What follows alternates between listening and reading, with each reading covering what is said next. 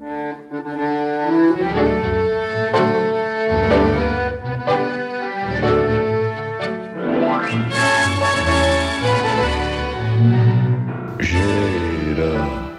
gira.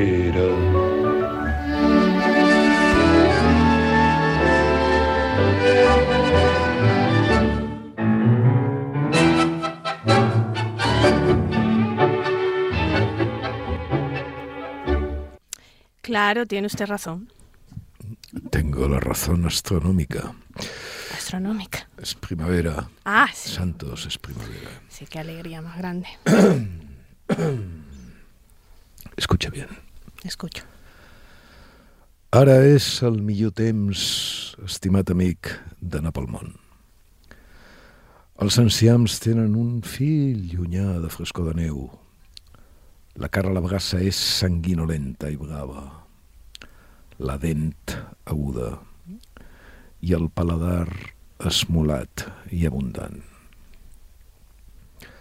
El cel, alt i gloriós, fuig tota hora. L'aire és suau. El sol és tevi i el vent petit porta una ramiola de fonoll, de romaní i d'esparreguera. Esto en els recs hi ha una cueta d'aigua. Surten els creixems de les vores. S'afinen els espàrrecs. En els horts, les faveres treuen l'ull i l'orella de llebre esbarada. Els atmaiers són de color de rosa. Les pomeres tenen un borrissol de carmí tornassolat. Els detalls de les herbes es dibuixen amb una tendresa perfilada i dóna gust d'abandonar-se amb la virolla del bastó el somni de resseguir la cal·ligrafia de les plantes. El mar, llunyà, verd i blau, pobrat de formes vagues, va passant. Tot és infinitament més consolador que assistir a les representacions d'aquest món a la vana demència ornitològica, gòtica i japeruda del material humà. Eh, Josep Pla, invitació claro. al viatge, uh -huh. primavera. Y ahora, en la traducción de mi amigo y gran editor, Max Lacruz. Uh -huh. Ahora, estimado amigo, es el mejor momento para recorrer el mundo las lechugas tienen un lejano hilo de frescura nevada. La carne a la brasa es sanguinolenta y azul. Los dientes aguzados, el paladar afilado y abundante. El cielo alto y glorioso se escapa una y otra vez y el aire es suave. El sol es tibio y el ventecillo trae volutas de hinojo, romero y esparraguera. En las acequias fluye un reguerito de agua. Se afinan en sus veras los espárragos y van creciendo los berros.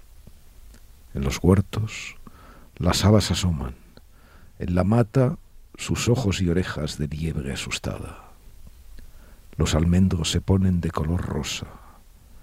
Los manzanos muestran un bozo de carmín tornasolado. Se dibuja el detalle de las hierbas con una ternura perfilada y da gusto abandonarse al sueño de ir recorriendo con la contera del bastón la caligrafía de las plantas. Va pasando en lontananza el mar verde y azul, poblado de formas imprecisas. Todo resulta infinitamente más consolador que asistir a las representaciones de este mundo, a la vana demencia ornitológica, gótica y contrahecha del material humano. Y ahora hablemos de la moción de censura. Qué maravilla. Bueno, la primera que demuestra que somos animales, más que nunca, ¿no? Bueno. Pasar de esto a la moción de censura, sí, sí. No hay ninguna duda. Eh, como dice, como dice nuestro escritor, la vana demencia ornitológica, gótica y, contrahecha del material humano. Dígame. Feijo en estos momentos pierde las elecciones gravemente. ¿Usted cree? Eh, ha equivocado completamente el camino. Eh, está eh, desaparecido, no, ha comparecido. Entonces, cualquier cosa, en fin, se puede decir cualquier cosa de la moción. Por ejemplo, una de las más divertidas, de las más extraordinarias, la dijo el diputado Rufián, que le dijo, le espetó el diputado Rufián. Usted sabe quién es el diputado Rufián y lo conoce desde hace tiempo, ¿no? Eh, buen chaval, pero una mica ya De Esquerra Republicana. Sí. Eh, ¿Sabe lo que dijo Rufián? Le dijo al candidato Tamames, él, el diputado Rufián, que le había hecho pasar vergüenza ajena. él. Sí, en una intervención que parecía él mismo. Extraordinaria. Entonces, ¿usted piensa que Fijo, hoy por hoy, pierde las elecciones y que equivocó la estrategia? Fijo tiene un grave problema técnico que todo el mundo conoce, que es eh, que no es diputado. Que no es diputado. Eh, tiene, por lo tanto, mm, muy pocas ocasiones y muy subsidiarias de enfrentarse a Sánchez en una contienda parlamentaria. Solamente en el Senado pueden hacer esa especie de simulacro. Tiene, eh, aparte de eso, un problema de conocimiento en España, eh, a pesar de que él parece dudarlo y sus uh, también, pero lo tiene. Cuando invocan eh, sus eh, defensores por, por, la ley de la fuerza o del mínimo esfuerzo, sus cuatro mayorías absolutas siempre ignoran que son cuatro mayorías locales, regionales, es decir, de pueblo, por así decirlo y que nada tiene que ver eso con lo que sucede en, España. Y que él se sigue comportando como un líder regional. Eh, de tal modo que, claro, aparecer tanto como gallego puede llevar a un andaluz a decirle, hombre, pero usted, pues, mire, para votar a un gallego voto a un andaluz, ¿no? Porque lo que hay que votar son españoles, no gallegos, no andaluces, no, eh, no de Ciudad Real. Bueno, todas estas cuestiones mezcladas para un estratega elemental, elemental, eh, significaría que Feijóo debía haber presentado una moción de censura desde hace meses. Eh, es decir, poco antes incluso de, la de que Vox anunciara su intención de presentarla, que Vox además eh, hizo eh, esa especie de tempo, dejó un tempo para ver si efectivamente esa Feijó se, añadía. ¿no? Bueno, se añadía. Decía que él la iba a presentar y entonces Vox hubiera retirado lógicamente la suya. No lo ha hecho. no lo ha hecho por en fin, eh, las razones dan rubor, ¿no? Dice, una emoción que está condenada a perderse, ¿no? Claro, claro que está condenada a perderse, pero está condenada a perderse en los términos, mm, en fin, más absurdos y, y poco significativos posibles, es decir, en los términos aritméticos, ¿no? Una emoción se gana no aritméticamente, una emoción se gana siempre políticamente. Eh, el señor Felipe González, en un caso que estos días se ha puesto muy de manifiesto, presentó una moción de censura contra Adolfo Suárez que evidentemente estaba condenado a perder, pero que hoy, años después, todo el mundo sitúa como el inicio de la decadencia del partido de, UCD. pero sobre todo como el inicio de algo eh, muy importante, que es el establecimiento de un hilo de confianza entre el eh, líder político y, obviamente, los electores. Este hilo de confianza, en el caso del señor Feijó, y contra lo que él parece creer, es muy frágil todavía, porque el señor Feijó no ha actuado, no ha tenido tiempo material tiempo físico, digamos, para establecerlo. Es decir, cabe recordar que el señor Feijóo lleva meses en el, al frente del Partido Popular. ¿eh? Y por lo tanto no es un liderazgo consolidado.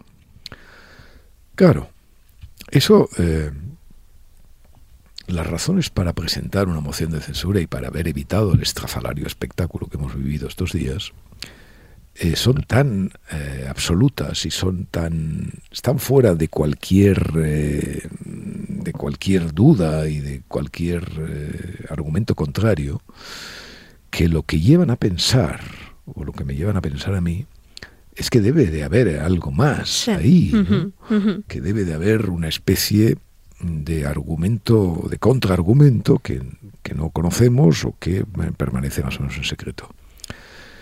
Y mire, eh, yo creo que este argumento es el miedo.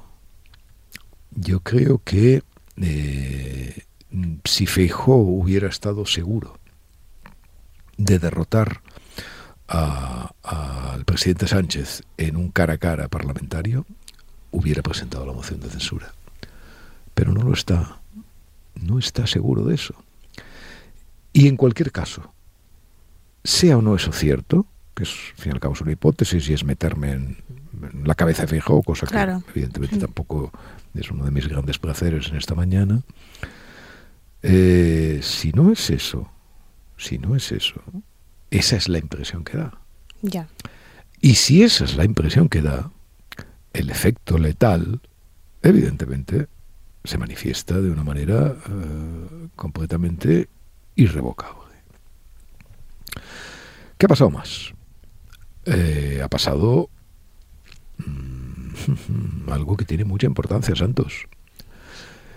Esta muchacha vicepresidenta, Yolanda Díaz, eh, Yolanda Díaz, mm, un auténtico cero a la izquierda, nunca mejor dicho, hasta este momento, capaz de cosas tan, eh, en fin, ahí están, llenas las, las hemerotecas digitales de sus intervenciones, a cada cual más completamente exótica y extravagante, eh, demostrando un desconocimiento palmario de muchas cosas.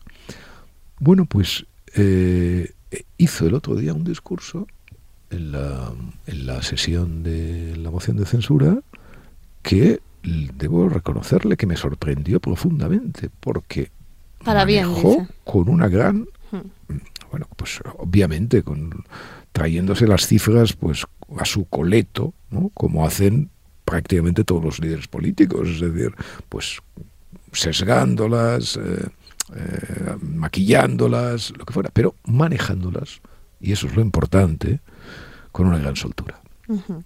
Una gran soltura que no se le había visto. Quizá en alguna sesión de control y todo eso había ya, ya daba la impresión de que era una mujer eh, concienzuda, o sea, una mujer quizá consciente de sus limitaciones y que ha decidido estudiarse eso que se llama estudiarse los temas, o eso que se llama en política antes estudiarse los temas. Bueno, pues eh, es mm, hasta cierto punto esperanzador que alguien que parte de un nivel como el de Yolanda Díaz, dejemos al margen que sea comunista, dejemos al margen sus, dejemos al margen todas sus locuras ideológicas. Ahora estoy hablando solamente de los aspectos técnicos del, asunto. Bueno, pues es esperanzador, digo, que una persona que parte de esos déficits, eh, que hace esas, esas propagandas de parvulario completamente humillantes en que trata, que me lleva a mí a escribir eh, en una reciente columna, que eh, Yolanda Díaz cree que el, electorado es, eh, menor, de 10 años. Exactamente, que votan los menores de 10 años. Está como en un preescolar siempre. Bueno, pues dado eso, dado eso es igual. O sea, dado eso, fue capaz el otro día de hacer un discurso parlamentario serio. ¿Eh? Un discurso parlamentario serio. Y eh, fue capaz de otra cosa, muy importante.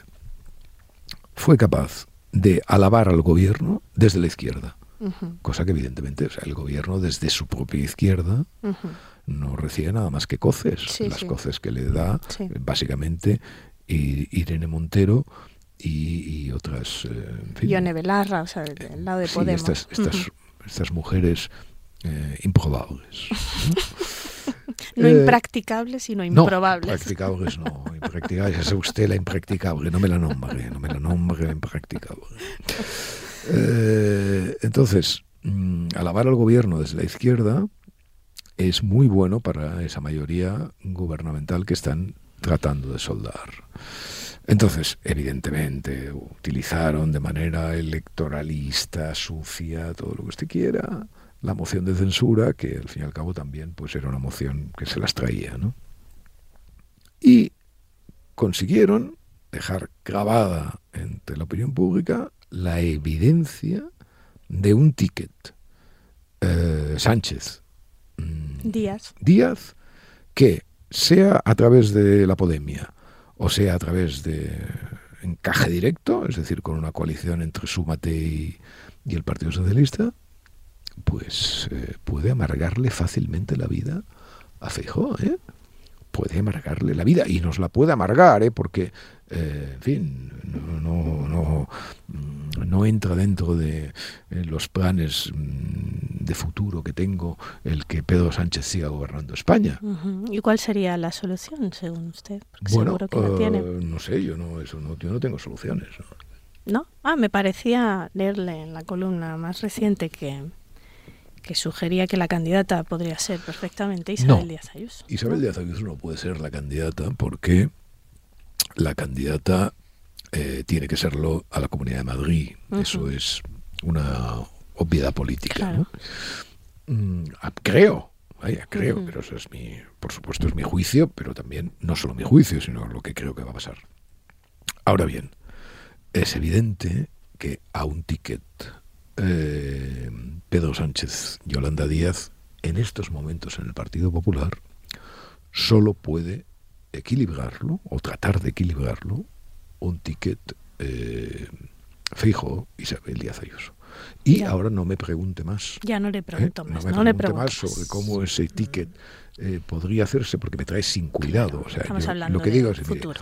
hay una cuestión, hay una cuestión clarísima. Mire, el liderazgo, el liderazgo es algo, no sé, es como eso que pasa con los orgasmos, ¿no? Que les pasaba a las muchachas antes con los orgasmos. No, sé lo que es un orgasmo, ¿no?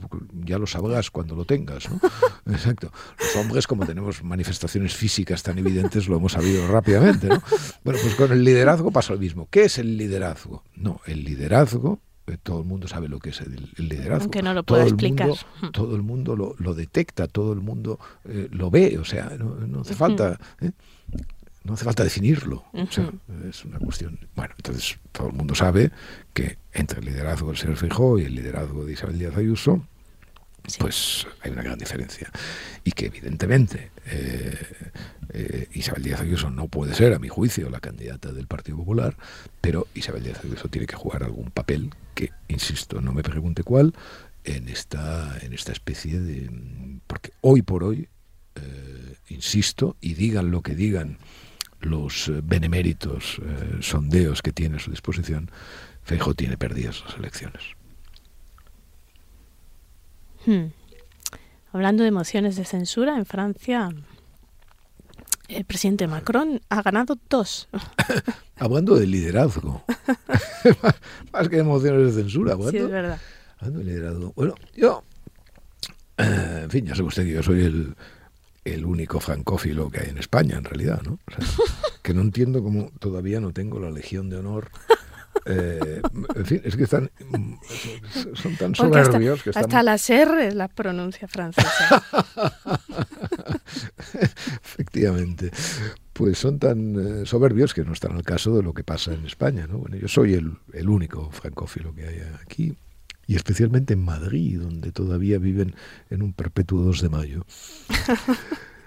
Eh, Macron es, eh, es un líder mm, que en estos momentos no tiene, no tiene parangón en Europa. Es, eh, por supuesto, el único político que merece nuestro aprecio y que además lo merece de una manera completamente entregada, ¿no? O sea, ayer, ayer por ejemplo, eh, dijo, eh, salió en una entrevista por televisión, y espero un segundo, porque creo que tengo aquí exactamente, porque me gustaría... ¿Qué es esto del envejecimiento de la población? No, no, ¿No, es eso? sí, sí, o sea, eh, le, hicieron una entrevista, le hicieron una entrevista que le recomiendo, si no lo ha visto, que lo, que lo haga. Una entrevista de una gran educación política, tanto en las preguntas como en las respuestas. ¿no? Bueno, eso es de Francia y es lo que hay. Claro. Por supuesto, es como los escritores y en fin.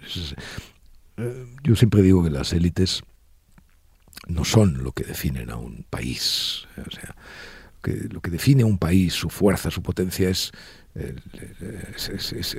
esa, gran capa de clase media, ¿no? de, alfabetizada, ¿no? o sea, mm, capaz de, organizar sintácticamente eh, pensamientos complejos y capaz de, ir a las librerías y capaz de ser lector sin tener que ser autor y capaz de, un cierto orgullo del mérito y del aprendizaje. Bueno, todo esto a lo mejor pues también forma parte de mis fantasías sobre los francés y tal, pero yo creo que es así, la verdad. Sí, en, el número de librerías, por ejemplo, es una cosa clara. exactamente, el número de librerías. Hombre, y además, fíjese en la... Eh, ¿Quién es el único país que en realidad ha plantado cara a todos los excesos eh, del Me Too, a todos los excesos de la cancelación política? Bueno, que a, veces perdiendo, pero bueno, pero es Francia, o sea, Francia es el único país que ha plantado cara a la debacle eh, americana y seguida mm, por los anglos y seguida por los españoles y por los italianos y etcétera. Sí, sí, esto por ejemplo en las escuelas prohibir eh, esto del lenguaje inclusivo porque impide el conocimiento, o sea, es un, es un impedimento para el conocimiento. Y tantas otras cosas, El, manifiesto aquel mm. contra, la, contra el MeToo de, de Catherine De las francesas, por supuesto, que ya, del que ya hablamos. Entonces, esto es evidentemente un país eh, con otro grosor, ¿no? es como lo de la RIERPI, ¿no? aplicado a la sociología humana. Entonces la entrevista con Macron fue una entrevista de una gran dignidad. Y en un momento determinado, y esta es la cosa estupenda, ¿no? que siempre tienen una frase para sacar, nosotros también tendríamos seguramente, pero como, como nuestra literatura no se ha, no se ha hecho Twitter. es decir, no, no, no, no funciona como dishes, como píldoras, como y especialmente en, boca de los políticos, pues, pues no, no, no, tenemos esa capacidad. ¿no? Le preguntaban ayer sobre los incidentes. ¿no? Las protestas que llevan protestas, una semana. Estas protestas, por cierto, que eh, son mucho más violentas y mucho más eh, desmesuradas que cualquier protesta que hubo que hubiera habido en, en, España cuando el proceso, por ejemplo, en el último fin de semana detuvieron en Francia 300 personas, ¿eh? cosa mm. que evidentemente un número completamente exagerado. Bueno, las hogueras, los, las cargas policiales. el ejército recogiendo la basura también. El ejército recogiendo la basura, o sea, todas esas cosas que cuando pasan aquí, eh, o sea, en fin, pues, no me haga hablar otra vez del 1 de octubre y la necesidad que tuvimos de romperle la ceja a, alguna idiota. Eh, mire, en un momento determinado le preguntan a Macron. A Macron por los, por los excesos y tal, y entonces hace una defensa absoluta del orden y del contra los facciosos, dice, contra los facciosos. y entonces, pero entonces, de repente cita indirectamente la frase, una frase maravillosa de Víctor Hugo que yo no conocía y que he descubierto esta mañana en el periódico. Dice, porque mire, lo que no podemos permitir es que la muchedumbre traicione al pueblo. Hombre, hombre, hombre, hombre. No podemos permitir que la muchedumbre traicione al pueblo. Pero qué bien dicho está eso. Maravilloso. Qué bien dicho, Víctor Hugo. ¿Y eso es de Los Miserables o no supongo, sé? Supongo, de Los Miserables, pero no lo sé. Yo acabo de acabo de descubrirla, de, acabo de, una crónica, por cierto, es excelente, como suelen ser las suyas, de Marc Bassets en, el país. En el país.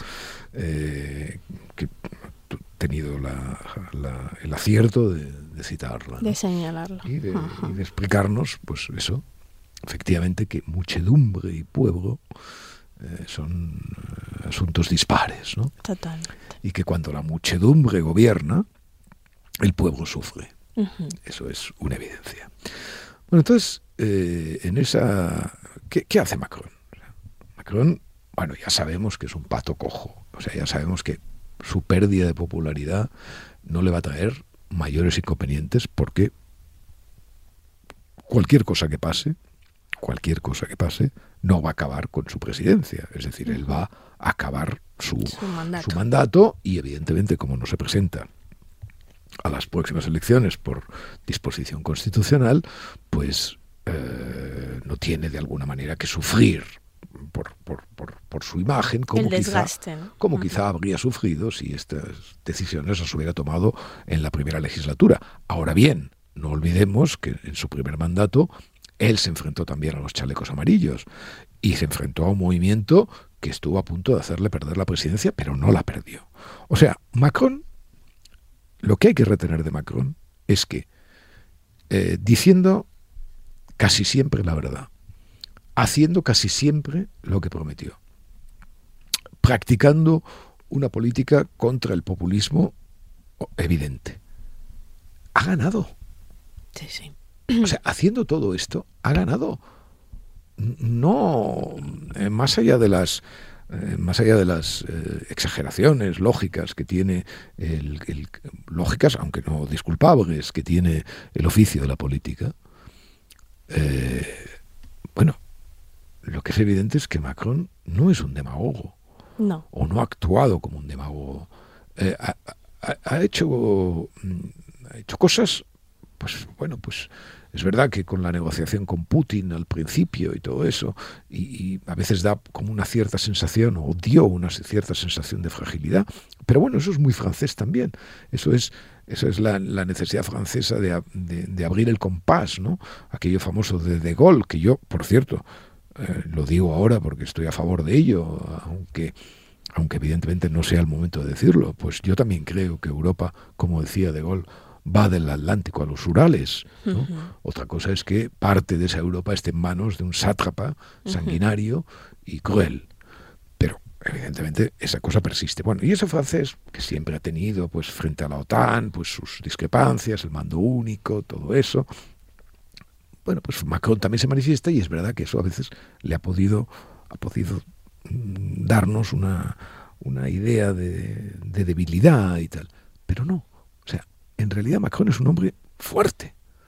O sea, un hombre que ha eh, transitado por dos presidencias muy difíciles y que, a, diferencia de nuestro Pedro Sánchez, lo ha hecho mm, salvando la dignidad de la razón.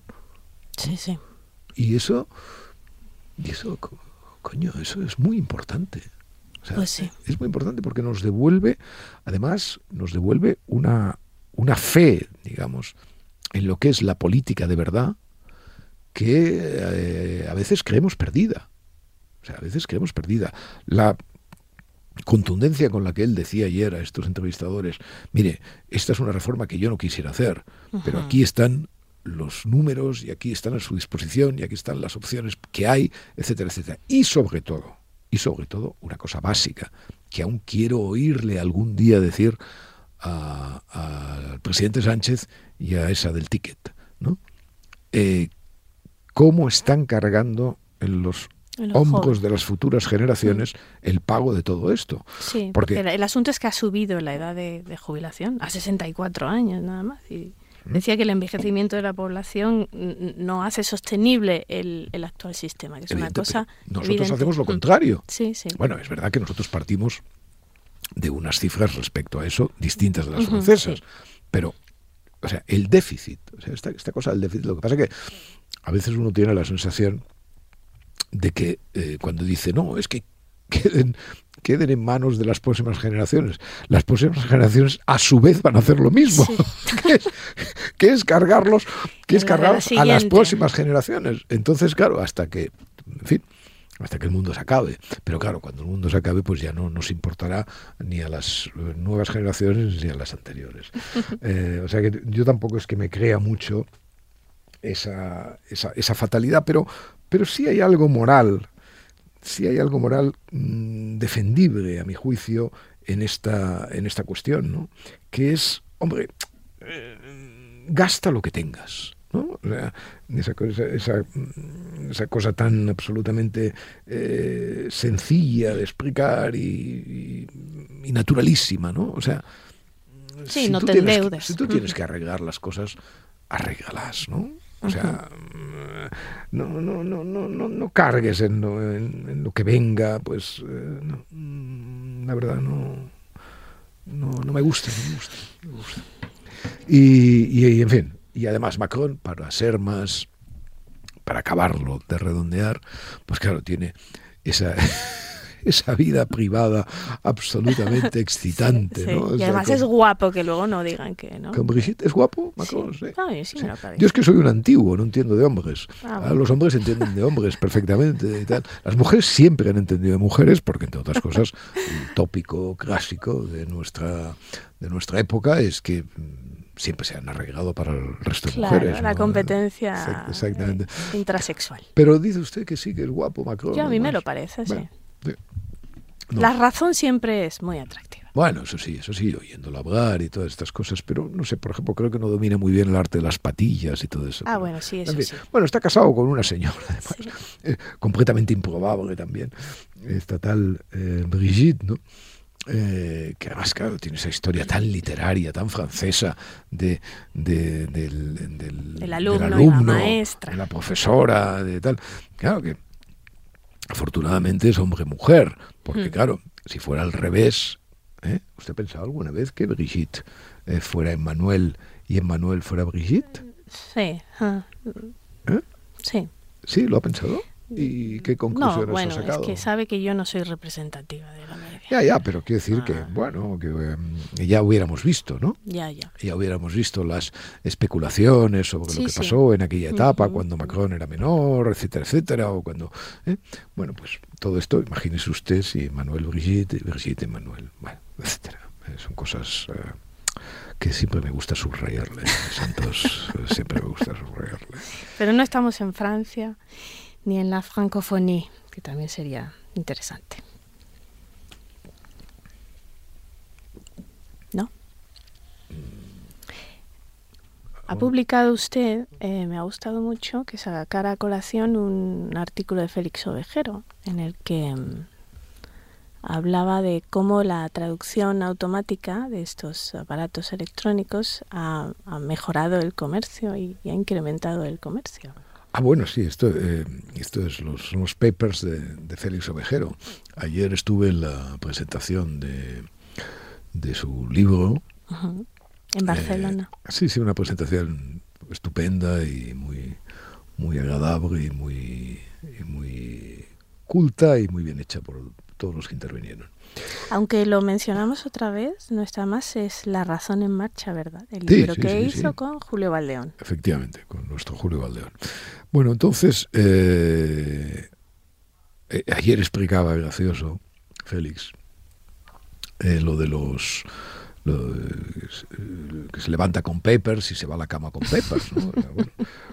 con Dios me acuesto, con Dios me levanto, con la Virgen María y el Espíritu Santo. Bueno, sí, eso es lo de los papers. Bueno, está bien. Y entonces eh, eh, puso ayer un paper, efectivamente, como cita en el, en el artículo del periódico, sobre esto de la, de la traducción automática. Las cifras son eh, sorprendentes. Mire, esto vamos a hablar de esto de la traducción automática para empezar, porque hay como una especie de vulgaridad asociada a toda esta a toda esta cuestión fundamental de la inteligencia artificial, ¿no? Eh, que consiste en, hacer bromas, es decir, la inteligencia artificial, hacerle bromas solamente, ¿no? Como las que yo le hice un día con la columna esa, de etcétera, etcétera. Bueno, eso una vez está bien y es bonito, ¿eh?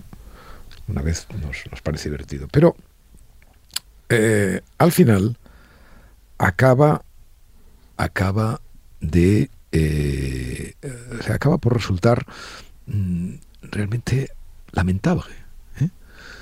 Acaba por resultar realmente lamentable. Esta especie de, grosería aplicada al, chat GPT. la inteligencia artificial hace mucho tiempo que está en nuestras vidas. Claro. ¿eh? Y tampoco no para eh, eh, entrar en Amazon y que alguien te recomiende eso que acabas de comprar, porque eso pasa, efectivamente a veces pasa, ¿no? y eso pues es un error o cuando o esto esto, que hacen de booking no sí que te, recomiendan donde acabas de ir donde acabas de ir y, bueno todas estas cosas y todo esto sí hace mucha gracia y tal pero eh, mire eh, yo eh, como ya le he dicho alguna vez leo en inglés desde que la inteligencia artificial funciona sí o leo en inglés con, con digamos diariamente, o sea, porque yo no sé inglés, ¿no? Entonces yo leo en inglés y mi, mi, radio intelectual ha aumentado eh, extraordinariamente. Y ya no digamos el alemán, ¿no? ni he soñado, tal. Eh, hombre, si la ampliación del circuito intelectual que ha propiciado estos traductores, lógicamente tenía que tener una traslación económica. ¿Por qué? Porque los que hemos dicho siempre que Babel es una maldición, ¿eh? contrariamente a los que opinan que Babel es eh, el beneficio de la diversidad y no sé qué cuyonadas de esta naturaleza, los que creemos que las lenguas, que la proliferación de lenguas son cánceres, metástasis de la inteligencia. Y así tal cual está en la Biblia, porque fue un castigo. Pues exactamente. O sea, no fue un castigo en vano. Sí, sí, pero, insisto, proliferación de lenguas, metástasis, ¿eh? metástasis, no, o sea, proliferación, metástasis. ¿eh? Es decir, hasta, hasta afectar de manera dramática la vida y la, y la inteligencia de las personas. Bueno, pues los traductores son el primer, eh, digamos, el primer indicio que, que tuvimos en su momento de la importancia de la inteligencia artificial. Que eh, funcionaban, evidentemente, con una cosa muy, muy sencilla. Es decir, si yo digo cielo, es muy probable que diga azul luego. Bueno, pues ese es el mecanismo de funcionamiento, de esa previsión sobre Predictiva. lo que... Claro, esto eh, multiplicado por lo que sea, pues da los resultados que da. Y hoy, por ejemplo, el DIP, ese traductor maravilloso, hace traducciones, de, en fin, no literarias todavía, porque la literatura juega con la literatura en el sentido, digamos, más reductivo de la palabra, juega frecuentemente con ambigüedades que todavía los traductores no son capaces de identificar con precisión, pero traduce cualquier artículo de periódico, cualquier eh, paper, cualquier, cualquier cosa que necesitemos para entender la vida. Y lo hace. ¿Y eso qué quiere decir? Quiere decir que igual que amplía el compás de nuestro intelecto, amplía el compás de la economía. Y ahí está la noticia que daba, que daba el paper. Un 17%, ¿no? Decía. 17,5%. Pues un 17,5% ha aumentado las exportaciones, ¿no? sí, el comercio. Porque claro, la gente además piensa en esto de la, de la inteligencia artificial perdón, de los traductores en sentido más clásico de tus necesidades, eh, eh, español-inglés, ¿no? o italiano-inglés, o alemán-inglés, etcétera, etcétera. Pero claro, no, es que, es que funciona inglés-árabe. Claro, chino, otros eh, portugués. Ucraniano en, en, ahora en la guerra es increíble, exactamente, ¿no? Para los periodistas, tan útil. Entonces, eso es la prueba definitiva, la prueba definitiva de que las lenguas deberían desaparecer, por supuesto, porque claro, si las lenguas desaparecieran, pues naturalmente la economía eh, funcionaría mucho mejor y todos seríamos, todos seríamos mucho más felices. Pero sobre eso la inteligencia, usted tenía una cosa, ¿no? Porque me ha dicho antes de entrar aquí que tenía... Eh, ah, no, eh, una cosa que puso en su blog, la, un artículo, la impotencia de ser inteligente esto que llama la atención, cuando hay una excesiva inteligencia, eh, no, no, sé si, no siempre se es feliz, se tienen problemas de adaptación y de convivencia. No sé, ah, ¿a, usted le ha pasado eso? No, se Bueno, siente yo es que no, como no soy inteligente, pues no tengo, no tengo por qué, no tengo por qué preocuparme. Supongo que eso afecta a las inteligencias eh, Eh, hay superiores, un ¿no? poema de José Gorostiza, que es este poe- poeta mexicano de la generación de, de los contemporáneos, que es una generación paralela a nuestra generación del 27, se llama así por una revista que se llamaba así, Los Contemporáneos, y bueno, él es exponente y también Salvador Noves decía este, este verso de Muerte sin fin que es, oh inteligencia, soledad en llamas, que todo lo concibe sin crearlo. Entonces usted esos problemas con la excesiva... inteligencia, dame el nombre exacto de las cosas, ¿no? Que decía Juan Ramón, me parece, ¿no? Eh, diga, diga. No, Diga, le pregunto, Santos. le pregunto a ¿Pero usted. qué me pregunta? No, ya, ya me, ya me contestó, que usted dice que no es... contestado, es que, claro que, o sea, es que a, a mí cualquier día en la ley de esta animalista me darán derechos, ¿sabe usted? El gran simio. El gran simio. Voy a acercarme a El Belarra. simio francés. Voy a acercarme a Belarra un día y le voy a decir, ministra, soy el gran simio. Lo, lo acabarán encerrando. bueno, sí, sí, esto por supuesto, pero no, no se sabe dónde, si en la cárcel o en el psiquiátrico, esto también es importante. Eh, escuche, sobre esto de la inteligencia, no. Una cuestión importante. En ese artículo se citaba una cosa de Kierkegaard al final, que es eh, indiscutible y es la, la sustancia de todo. Eh, lo fundamental en la, en la inteligencia, en la, digamos que en- en- en la interacción con la vida, es reconocer los límites. Ya. Es decir, mm, saber cuáles son, primero los tuyos, ¿vale? Pero luego también los de los demás. ¿eh?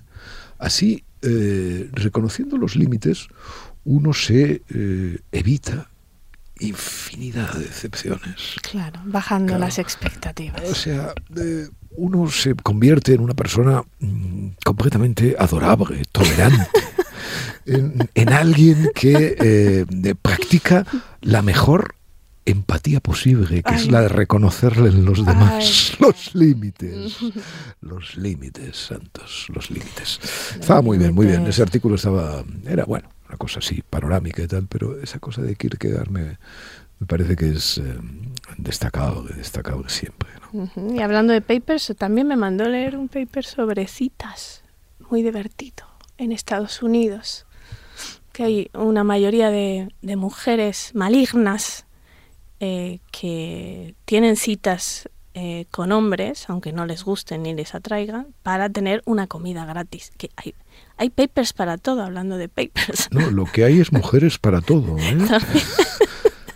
Pero no nos, También. no nos emponzoñemos, ¿no? Que es No, primavera. no ¿no? es primavera.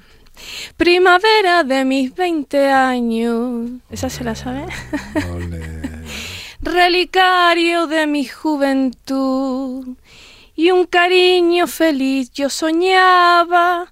Y estoy sola con mi esclavitud. Quisiera amarte menos, no verte más quisiera. Salvarme de esta hoguera que no puedo resistir. Y es cruel este cariño que no me da descanso. Sin ti mi paz no alcanzo y lejos no sé vivir. Quisiera amarte menos, porque esto ya no es vida. Mi vida está perdida de tanto quererte. No sé si necesito tenerte o perderte. Yo sé que te he querido más de lo que he podido. Quisiera amarte menos buscando el olvido. Y después de amarte menos, te quiero mucho más. ¿Le gusta? Santos, Dígame. al mundo nada le importa.